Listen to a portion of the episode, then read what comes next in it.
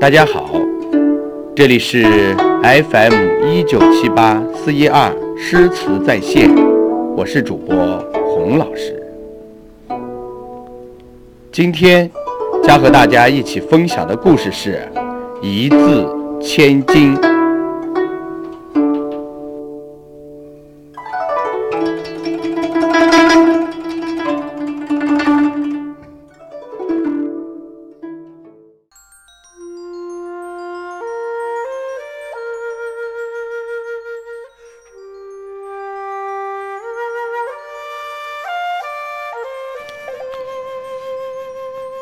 初唐诗人王勃于公元六六七年从京都来到了南昌。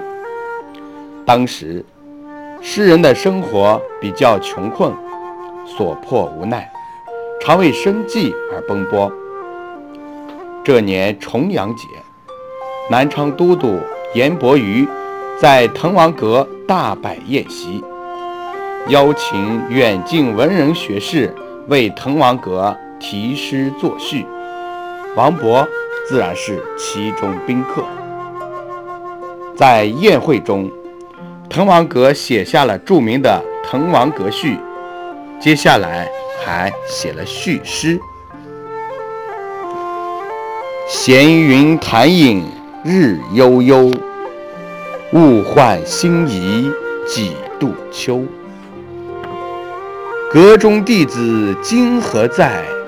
剑外长江自流。诗中王勃故意空了一个字，然后把序文呈上都督严伯瑜，便起身告辞。严大人看了王勃的序文，正要发表溢美之词，却发现后句诗空了一个字，便觉奇怪。旁边的文人学士你一言我一语。对此发表各自的高见，这个说一定是水字，那个说应该是独字。严大人听了都觉得不能让人满意，怪他们全在胡猜，非作者原意。于是命人快马追赶王勃，请他把落了的字补上来。待人追到王勃后，他的随从说道。我家公子有言：“一字值千金，望严大人海涵。”来人返回，将此话转告了严伯瑜。大人心里暗想：此分明是在敲诈本官，可气。又转念一想，怎么说也不能让一个字空着，不如随他的意，这样本官也落个礼贤下士的好名声。于是，便命人备好纹银千两，亲自率众文人学士赶到王勃住处。王勃接过银子，故作惊讶：“何劳大人下问？晚生岂敢空字？”大家听了，觉得不知其意。有人问道：“那所空之处，该当何解？”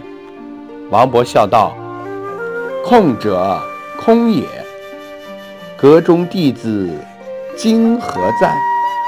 剑外长江空自流。大家听后一致称妙。严大人也意味深长地说：“一字千金，不愧为当今奇才。”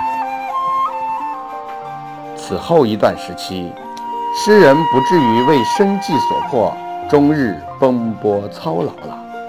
闲暇时还可以读书吟诗，于是日子也好过多了。